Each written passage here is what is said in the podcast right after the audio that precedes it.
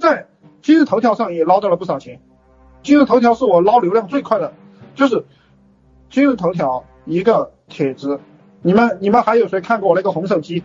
有没有人看过我那个红手机那个那个视频？那就是今日头条上捞过来的流量，一个帖子捞捞三千，一个帖子捞两千流量，就是我给你们发出来的，我那个流量无限多，可以划几分钟的。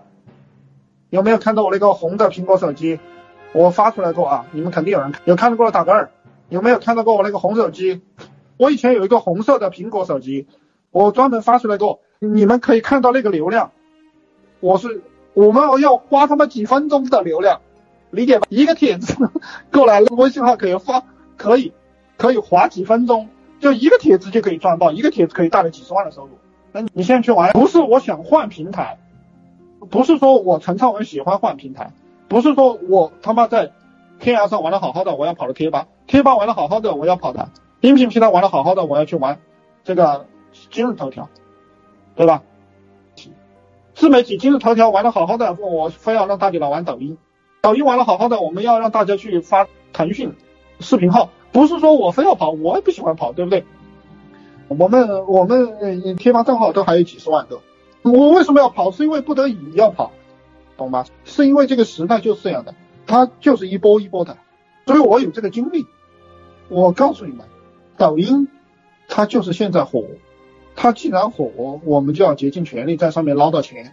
我我我讲这个话的目标是激励你们那些赚到钱的，一定要拼命赚，捞捞个三五百万、两千万，捞在手上，捞能捞三千万、捞五千万，捞在手。因为你不好好捞，它就结束了。也许这是你一辈子唯一的机会。你不要以为到了下一个平台，你你还能做起来，你不要以为你学到什么本事了。你千万别以为你学到什么本事了，你也不要抱着你那几十万粉丝、一两百万粉丝开心，没什么好开心的。我们在其他平台上粉丝多了，理解吗？那个创业项目都是我花钱买的，是我交的钱，你们知道吧？那他妈的一百多万关注，对不对？你不要觉得那个东西有用，当这个平台没有这个事的时候，你那个粉丝就就没有意义了，它最后就会变成毫无意义的东西。就是什么有意义？你银行卡里的钱有意义。陈老师讲的这个有没有道理啊？想学更多吗？去评论区打六六六，我会送您一份如何做一个赚钱的情感号电子书，每天更新。